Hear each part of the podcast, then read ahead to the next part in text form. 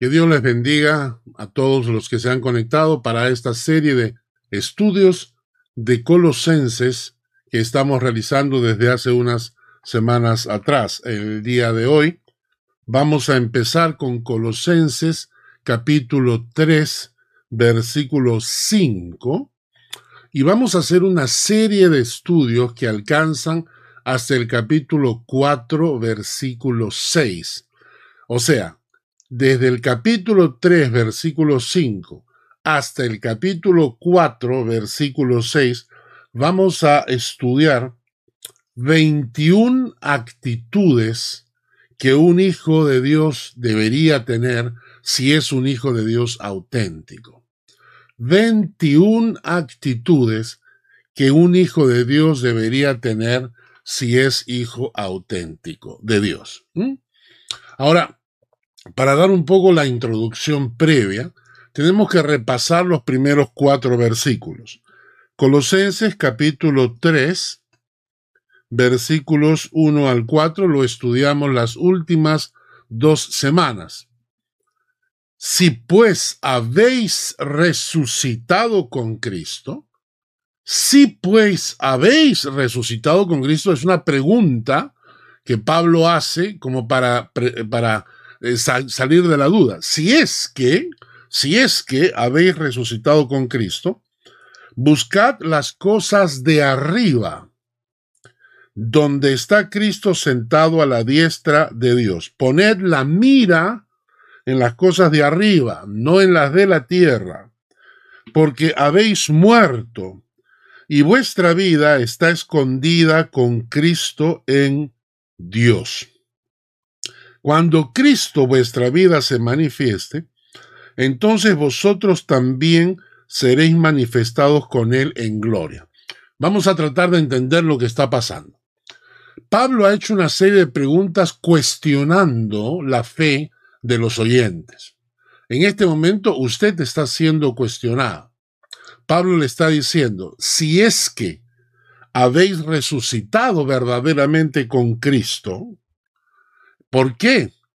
Porque el versículo 3 decía, porque habéis muerto y vuestra vida está escondida con Cristo en Dios. y luego dice, cuando Cristo vuestra vida se manifieste, entonces vosotros también seréis manifestados con Él en gloria. Entonces Pablo está diciendo acá, nos habla de si hemos resucitado con Cristo porque hemos muerto con Cristo, y por eso nuestra vida está escondida con Cristo en Dios. Y cuando Cristo se manifieste en gloria, nosotros lo acompañaremos en esa manifestación. Entonces, si todo esto ha ocurrido en tu corazón de verdad, entonces Pablo dice, buscad las cosas de arriba, donde está Cristo sentado a la diestra de Dios. Poned la mira en las cosas de arriba y no en las de la tierra. Quiere decir que la persona que auténticamente ha nacido de nuevo, que auténticamente ha experimentado la muerte y la resurrección a una vida nueva, si una persona realmente ha sido tocada por el Espíritu Santo, entonces hay un efecto natural, secundario, automático, que es mira las cosas de arriba, buscad las cosas de arriba, donde está Cristo sentado a la diestra de Dios. Poned la mira en las cosas de arriba, no en las de la tierra. Esta es una manera de evaluar la fe de los creyentes, para ver si está, porque la iglesia, hermanos, últimamente se ha llenado de gente, pero no estoy tan seguro que todos sean auténticos hijos de Dios, nacidos de nuevo porque la naturaleza de las personas no necesariamente refleja la presencia del Espíritu Santo. A partir de este contexto inicial que Pablo nos está hablando, en el versículo 5 en adelante, desde el versículo 5 del capítulo 3 hasta el versículo 6 del capítulo 4, Pablo entonces va a darnos 21 características propias, actitudes naturales de un hijo de Dios. Y algo que entonces va a ocurrir en estos momentos es que a partir de ahora, durante esta serie de estudios que vamos a hacer, vamos a estar hablando de unas eh, actitudes que deberían brotar del alma de un hijo de Dios. Y vamos a hacer la lista en este momento para que ustedes tomen nota. Son 21 actitudes de un verdadero hijo de Dios. Empezamos en el versículo 5. Número 1 dice, si eres un auténtico hijo de Dios, si es que habéis resucitado con Cristo, haced morir pues lo terrenal en vosotros, fornicación, impureza, pasiones desordenadas, malos deseos, avaricia, que es idolatría, cosas por las cuales la ira de Dios viene sobre los hijos de desobediencia, en las cuales vosotros también anduvisteis en otro tiempo cuando vivíais en ellas. ¿Ok? Primera cosa, haced morir pues lo terrenal en vosotros, y esto es probablemente, vamos a estudiarlo dentro de unos minutos. El día de hoy es más como un repaso para que ustedes vayan apuntando. Entonces, número uno, haced morir pues lo terrenal en vosotros. Número dos, en el versículo 8, dice, pero ahora, o sea, aparte de lo anterior, dice, pero ahora, dejad también vosotros todas estas cosas, ira, enojo, malicia, blasfemia, palabras deshonestas de vuestra boca. Entonces, en la parte anterior te dice, debemos hacer morir lo terrenal, como fornicación, impureza, pasiones desordenadas, malos deseos, avaricia, idolatría, cosas que son graves, ¿no es cierto? Pero luego nos menciona una serie de pecados que a veces pasamos por alto como si fueran naturales. Dice, pero también ahora dejad la ira, el enojo, la malicia, la blasfemia, las palabras deshonestas de vuestra boca. Punto 2. El punto 3, versículo 9, nos dice, no mintáis los unos a los otros, habiéndoos despojado del viejo hombre con sus hechos. No mintáis los unos a los otros, habiendo despojado del viejo hombre con sus hechos, y revestido del nuevo, el cual conforme a la imagen del que lo creó, se va renovando hasta el conocimiento pleno, donde hay, donde no hay griego ni judío, circuncisión ni circuncisión, bárbaro ni escita, siervo ni libre, sino que Cristo es el todo en todos. La tercera cosa que nos va a enseñar Pablo es que si es que habéis resucitado con Cristo, no mintáis los unos a los otros, habiéndoos despojado del viejo hombre con sus hechos y revestidos del nuevo. Tercera actitud de un verdadero hijo de Dios. Cuarta, en el versículo 12 nos dice, Vestíos pues como escogidos de Dios, santos llamados de entrañable misericordia, de benignidad, de humildad, de mansedumbre, de paciencia. Interesante, ¿no? Vestíos pues como escogidos de Dios, santos y amados de entrañable misericordia, benignidad, humildad, mansedumbre y paciencia. Esta es la cuarta actitud que debemos evaluar en nuestras vidas vestirnos como escogidos de Dios, vestirnos como para la ocasión, ser escogidos de Dios. Quinta actitud está en el versículo 13, dice, soportándoos unos a otros. ¿Qué significa soportarnos unos a otros? Sexta, en el mismo versículo, perdonándoos unos a otros, si alguno no tuviere queja contra otro, de la manera que Cristo os perdonó, así también hacedlo vosotros. Esta es la sexta actitud que debe tener nuestro corazón, actitud de perdonar. Aprender a perdonar como Cristo nos perdonó. Séptima actitud en el versículo 14. Y sobre todas estas cosas, vestidos de amor, que es el vínculo perfecto.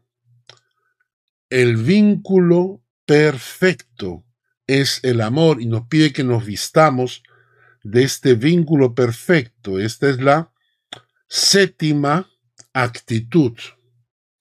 Octava, en el versículo 15. Y la paz de Dios gobierne en vuestros corazones, a la que asimismo fuisteis llamados en un solo cuerpo. Interesante, el versículo 15 nos da la octava característica, la octava actitud que debemos tener en nuestras vidas cristianas. La paz de Cristo gobierne en vuestros corazones, a la que asimismo fuisteis llamados en un solo cuerpo. Muy bien, ¿van apuntando? Novena, en el mismo versículo 15, novena actitud, sed agradecidos. Sed agradecidos. Décima actitud está en el versículo 16. Décima actitud. La palabra de Cristo more en abundancia en vosotros, enseñándoos y exhortándoos unos a otros en toda sabiduría, cantando con gracia en vuestros corazones al Señor, con salmos e himnos y cánticos espirituales. Décima actitud. La palabra de Cristo more en abundancia en vosotros. ¿Mm? Vamos 10, son 21. ¿ah? Muy bien. Onceava. Onceava actitud, versículo 17. Todo lo que hacéis, sea de palabra o de hecho, hacedlo todo en el nombre del Señor Jesús, dando gracias a Dios Padre por medio de Él. Onceava actitud. Todo lo que hacéis, sea de palabra o de hecho, hacedlo todo en el nombre del Señor Jesús, dando gracias a Dios Padre por medio de Él. Doceava actitud. Este es un punto controversial porque muchas personas cuando llegan a este punto no quieren aceptar la autoridad de la palabra, inmediatamente se quejan y el versículo 18 nos da la doceava actitud. Casadas, estén sujetas a vuestros maridos como conviene en el Señor. Hermanos, tomen nota, no lo digo yo, lo dice la palabra, lo, lo único que he hecho ha sido leer la escritura, no se la agarren conmigo. Treceava actitud, versículo 19, treceava actitud en el versículo 19, maridos, amad a vuestras mujeres y no seáis ásperos con ellas. Maridos, amad a vuestras mujeres y no seáis ásperos con ellas. Seguimos. Catorceava actitud de aquellos de los que han resucitado verdaderamente con Cristo, los que han iniciado una nueva vida en Cristo. Catorceava actitud, versículo 20, Hijos, obedeced a vuestros padres, porque esto agrada al Señor. Y la quince, Padres, no exasperéis a vuestros hijos para que no se desalienten. El versículo 18 le habló a las casadas, el versículo 19 le habló a los maridos, el versículo 20 le habla a los hijos y el versículo 21 le habla a los padres. El versículo 21 de los padres es la quinceava actitud, la número 15. Después de hablar a las esposas, a los maridos, a los hijos, a los padres, en el versículo 22 le habla a los siervos y les dice, siervos, obedeced en todo a vuestros amos terrenales, no sirviendo al ojo como los que quieren agradar a los hombres, sino con corazón sincero, temiendo a Dios. Y esta es la actitud número 16. Siervos, obedeced en todo a vuestros amos terrenales. La número 17. La actitud número 17 en el versículo 23. Todo lo que hagáis, hacedlo de corazón como para el Señor y no para los hombres, sabiendo que del Señor recibiréis la recompensa de la herencia, porque a Cristo el Señor servís. Este es un pasaje precioso que también tenemos que estudiar. Diecisietava actitud. Diecisietava se dice, o décimo séptima, ahí está, décimo séptima actitud. Y todo lo que hagáis, hacedlo de corazón como para el Señor y no para los hombres, sabiendo que del Señor recibiréis la recompensa de la herencia porque a Cristo el Señor servís. Décimo octava, décimo octava. Eh, en el capítulo 4, versículo 1. Décimo octava actitud, capítulo 4, versículo 1. Amos, haced lo que es justo y recto con vuestros siervos, sabiendo que también vosotros tenéis un amo en los cielos. Aquí cuando lleguemos a este pasaje vamos a hablar acerca de la importancia de que si tú eres un empresario, si tú eres una persona que tiene personal a tu cargo, tienes que ser responsable y cuidar de tu personal, porque exactamente lo mismo le pedimos nosotros a Dios, que cuide de nosotros. Y de esa misma manera que la gente que trabaja contigo, cuando salga de trabajar, digan, esta ha sido la mejor época porque he trabajado para un hombre justo y recto. Eh, actitud décimo novena. Décimo novena. Versículo 2, capítulo 4, versículo 2. Perseverad en la oración. Perseverad en la oración, velando en ella con acción de gracias orando también al mismo tiempo por nosotros para que el Señor nos abra puerta para la palabra a fin de dar a conocer el misterio de Cristo por el cual también estoy preso, para que lo manifieste como debo hablar. ¿Mm? Muy bien.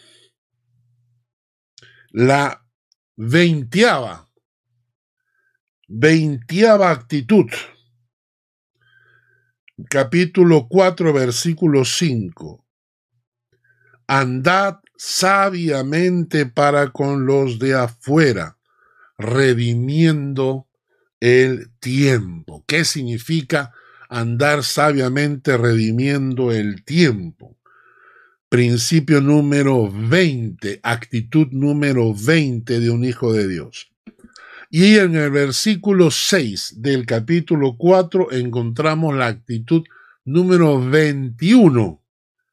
Sea vuestra palabra siempre con gracia, sazonada con sal, para que sepáis cómo debéis responder a cada uno. Sea vuestra palabra siempre con gracia, sazonada con sal, para que sepáis cómo debéis responder a cada uno. Entonces, Pablo empezando el capítulo 3 nos dice, si es que vosotros habéis resucitado con Cristo, porque ustedes murieron a la vida vieja y han recibido vida nueva, porque ustedes vendrán con Cristo cuando Cristo venga en gloria. O sea, si ustedes pertenecen a ese grupo de gente, aquí les presento 21 características de aquellas personas que están buscando las cosas de arriba, donde Cristo está sentado a la diestra de Dios.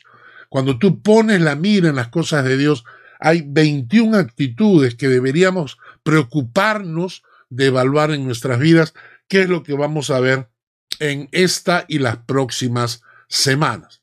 El día de hoy vamos a empezar con la número uno, cuando nos dice en el versículo 5 en adelante, nos dice, haced morir pues lo terrenal en vosotros, fornicación, impureza, pasiones desordenadas, malos deseos y avaricia, que es idolatría, cosas por las cuales la ira de Dios viene sobre los hijos de desobediencia, en las cuales vosotros también anduvisteis en otro tiempo cuando vivíais en ellas. Quiere decir, ahorita vamos a estudiar los versículos 5 al 7. Versículos 5 al 7. Haced morir, empieza Pablo a decirnos, si hemos conocido la vida nueva en Cristo, entonces tenemos que poner de nuestra parte para hacer morir también, detener completamente, dice, hacer todo lo necesario para que muera, que no le den la oportunidad, no permitan ninguna cosa en vuestras vidas que permitan que estas cosas sigan con vida. Maten toda posibilidad de supervivencia. No lo alimenten, que muera por inanición toda la parte terrenal que tenemos. Recordemos que en los versículos del 1 al 4, Pablo dice lo siguiente, si pues habéis resucitado con Cristo, y más abajito dice, porque habéis muerto. Entonces, quiere decir que hay una actitud inicial, hay una actitud de compromiso con el Señor, de morir a la vida vieja para poder resucitar a la vida nueva. Pero también tiene que haber un compromiso diario. Por eso Pablo decía, cada día muero. Entonces, si bien es cierto, hemos muerto a la vida vieja para poder resucitar con Cristo, también es cierto que diariamente deberíamos tener una actitud permanente de hacer morir todo lo terrenal. ¿Y qué significa hacer morir? Ya lo hemos dicho. No dar la oportunidad, no permitir que ninguna cosa en mi vida siga con vida en el de, la parte terrenal, animal y diabólica que tenía yo en mi corazón. Matar toda posibilidad de sobrevivencia de mi carne. ¿Y cómo se hace esto? Primeramente con una actitud, pero también no alimentando lo terrenal, porque lo terrenal y lo espiritual es como dos perros, un perro blanco y un perro negro. Al que yo alimente más es el más fuerte, es el que va a tener más fuerza. Si yo paso más tiempo en oración que en la televisión, es probable que mi alma se fortifique más que realmente mi, mi, alma, mi espíritu, tenga mucha más fuerza del Señor para poder enfrentar mi propia carne. Pablo le dijo a Timoteo, cuídate de ti mismo. Pero si yo le doy más tiempo a, la televisión, le, le doy más tiempo a la diversión, etcétera, etcétera, es probable que mi carne tenga más fuerza para sobrevivir. Entonces Pablo dice, si vosotros realmente habéis resucitado con Cristo, empecemos, empecemos por hacer morir, por inanición, por no alimentar todo lo terrenal que hay en nosotros. Porque es como un vicio. Venimos a Cristo, pero digamos que el alma está viciada por el cuerpo, por las experiencias que hemos tenido antes.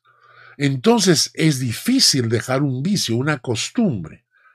Dicen que uno tiene que practicar 40 días consecutivos cualquier ritual para que se convierta en costumbre.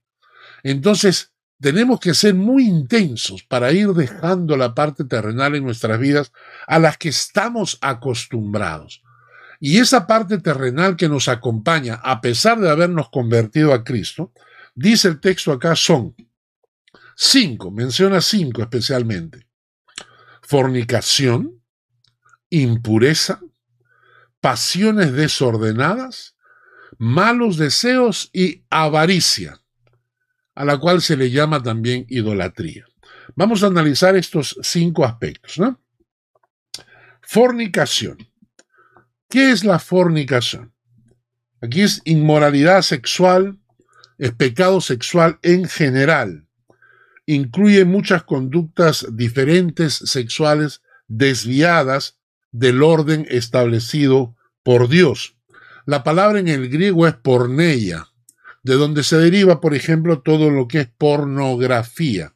Muchas personas enseñan equivocadamente que la fornicación es tener relaciones antes del matrimonio y que el adulterio es tener relaciones estando eh, eh, relaciones extramaritales, estando casado. Esto no es verdad. El adulterio puede ser que no tengas relaciones sexuales con la persona, pero cuando tú estás adulterando la relación con tu cónyuge, entonces eres un adúltero. les explico. Hubo un caso en Inglaterra un caso en Inglaterra cuando eh, una persona se comunicó vía Internet con otra persona en otro país, ¿no es cierto? Se enamoraron por Internet, se juraban amor por Internet, se prometían que se iban a encontrar para casarse. Y la esposa descubrió todo. Pregunto, ¿hay adulterio o no hay adulterio? Claro que hay adulterio. Basta con la comunicación, con el corazón entregándoselo a otra persona para que haya un adulterio. Ahora, el adulterio se consuma con la fornicación. Es decir, ¿puede haber adulterio sin haber fornicación? Sí. Fornicación ya involucra nuestros genitales. La, fornicación implica todo tipo de inmoralidad sexual, por eso se deriva de la palabra porneia o pornografía. No solamente es tener relaciones sexuales. La fornicación, por ejemplo, puede ser solo el hecho de observar películas pornográficas por Internet. La, fornicación puede ser enviar fotos de, una persona desnuda o recibir fotos de una persona desnuda. Eh, ya estamos en el área de la fornicación. En 1 Corintios 6:18 nos dice, huid de la fornicación. Cualquier otro pecado que el hombre cometa está fuera del cuerpo, mas el que fornica contra su propio cuerpo está eh, pecando. Él está, en, eh, a, la, hora de fornicar, estás atacándote a ti mismo. Ustedes dirán, pero ¿cómo? Claro, porque uno dice solamente, ay, disfruto el placer. No, te destruyes espiritualmente, emocionalmente y muchas veces hasta físicamente. Entonces, por eso Pablo decía en 1 Corintios, huid de la fornicación. En el capítulo 7 de Corintios, 1 Corintios 7, versículos 1 al 5, dice, en cuanto a las cosas que me escribisteis, bueno le sería al hombre no tocar mujer, pero a causa de las fornicaciones, cada uno tenga su propia mujer y cada uno tenga su propio marido. El marido cumpla con la mujer el deber conyugal y asimismo la mujer con el marido. Efesios capítulo 5, versículo 3. Apunten. Efesios capítulo 5, versículo 3. Pero fornicación y toda inmundicia o avaricia ni aun se nombre entre vosotros, como conviene a los santos. Y les, les comparto que yo cuando llegué a Suiza venía de ser propietario de una empresa informática. Durante mucho tiempo me dediqué aquí en Suiza a, trabajar en el área de informática, a, a arreglar computadoras, etc. En algún momento alguna persona se me acercó y me preguntó si yo podía reparar su computadora. Yo le dije, claro que sí. Y entonces me hizo esta pregunta, ¿tú vas a tener acceso a todos mis archivos? Yo le dije, claro, voy a tener acceso a todos tus archivos. La persona nunca apareció con la computadora y era un miembro de una iglesia. ¿Por qué? Porque algo tenía en su computadora que quería ocultar.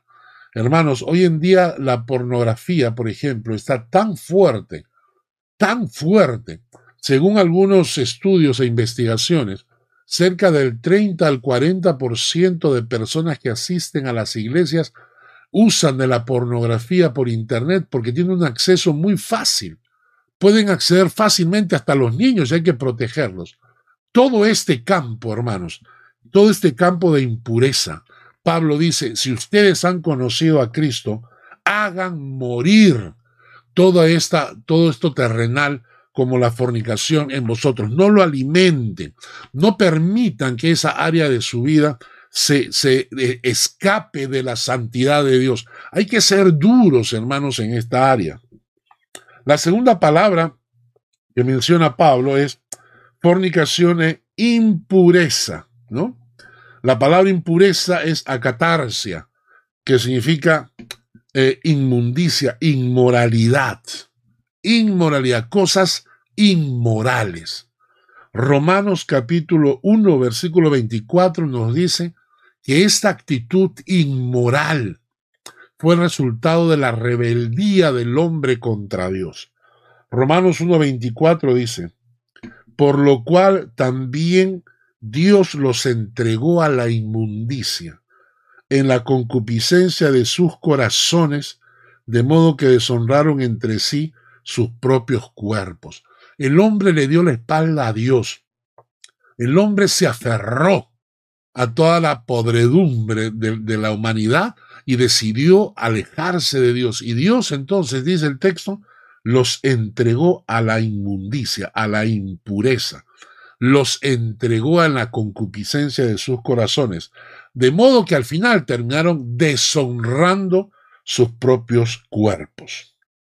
Efesios 4:19. Efesios 4:19 nos habla de que después que perdieron toda sensibilidad, se entregaron a la lascivia para cometer con avidez toda clase de impurezas. Ese es el proceso del corazón.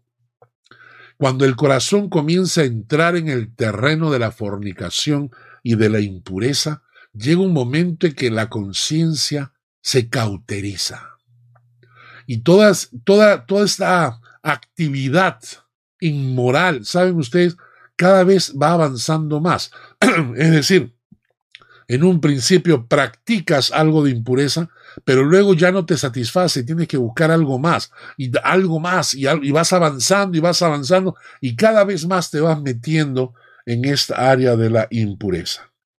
Pablo decía, fornicación, impureza, pasiones desordenadas, pasiones descontroladas. Qué interesante. Pasiones descontroladas, que no tienen control. En Romanos, en el capítulo 1, el versículo 26 y 27, se habla de pasiones vergonzosas por eso Dios los entregó a pasiones vergonzosas, pues aún sus mujeres cambiaron el uso natural con el que es contra naturaleza.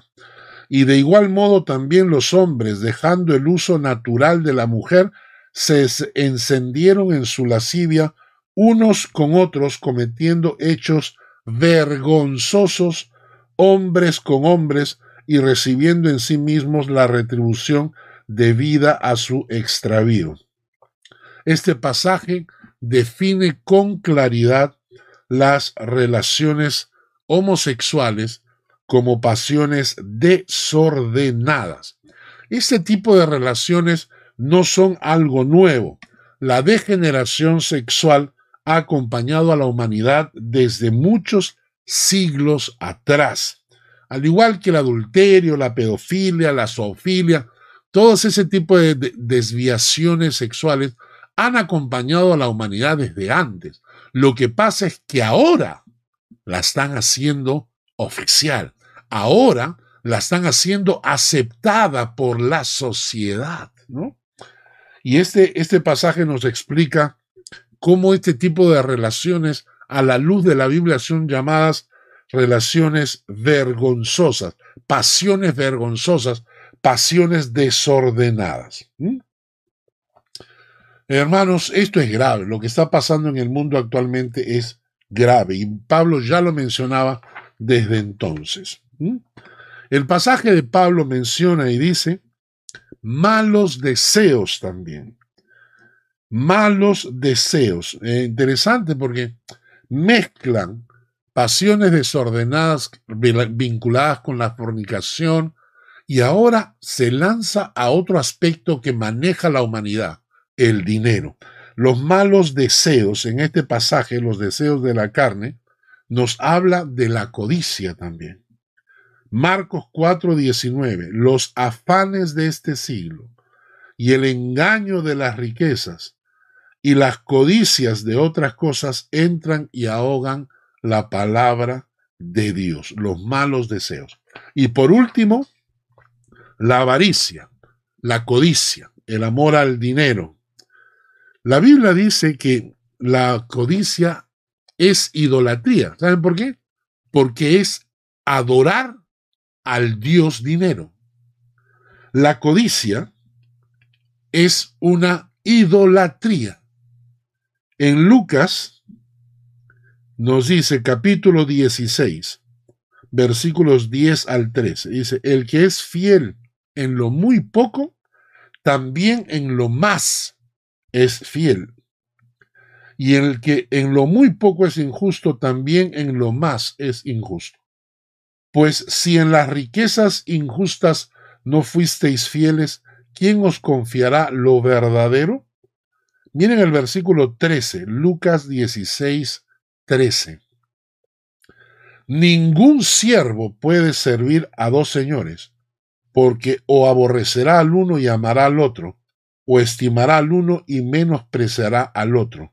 No podemos servir a Dios y a las riquezas. Qué interesante. La primera actitud que Pablo nos llama la atención. Nos dice, si realmente ustedes han resucitado con Cristo porque han muerto a la vida vieja, entonces hay que hacer morir diariamente todo lo terrenal que traemos a la vida cristiana de nuestra vida vieja. Todo eso que traemos, ese bagaje que traemos, tenemos que irlo haciendo morir diariamente. La fornicación, la impureza, las pasiones desordenadas, los malos deseos y la avaricia, que es idolatría. Ahora tomen nota lo que dice el versículo 6. Esto es importante. Eh, Colosenses 3:6 dice, cosas por las cuales la ira de Dios viene sobre los hijos de desobediencia, en las cuales vosotros también anduvisteis en otro tiempo cuando vivíais en ellas. No es un juego, hermanos, lo que estamos hablando. No es un juego. No es amor. Si tú tienes relaciones con tu novio o con tu enamorada. No es amor si tú convives con tu pareja, simplemente. Es fornicación. Es impureza son pasiones desordenadas, son malos deseos, es avaricia. Y por esas cosas, como les digo, no es un juego, no es un juego, porque por esas cosas viene la ira de Dios sobre los hijos de desobediencia. Porque quien está viviendo en esto está desobedeciendo está desobedeciendo la enseñanza bíblica. Y por eso la ira de Dios viene. Y dice, caminos en los cuales nosotros estuvimos en otro tiempo. Porque se supone que ahora debemos estar viviendo en los nuevos caminos de Dios.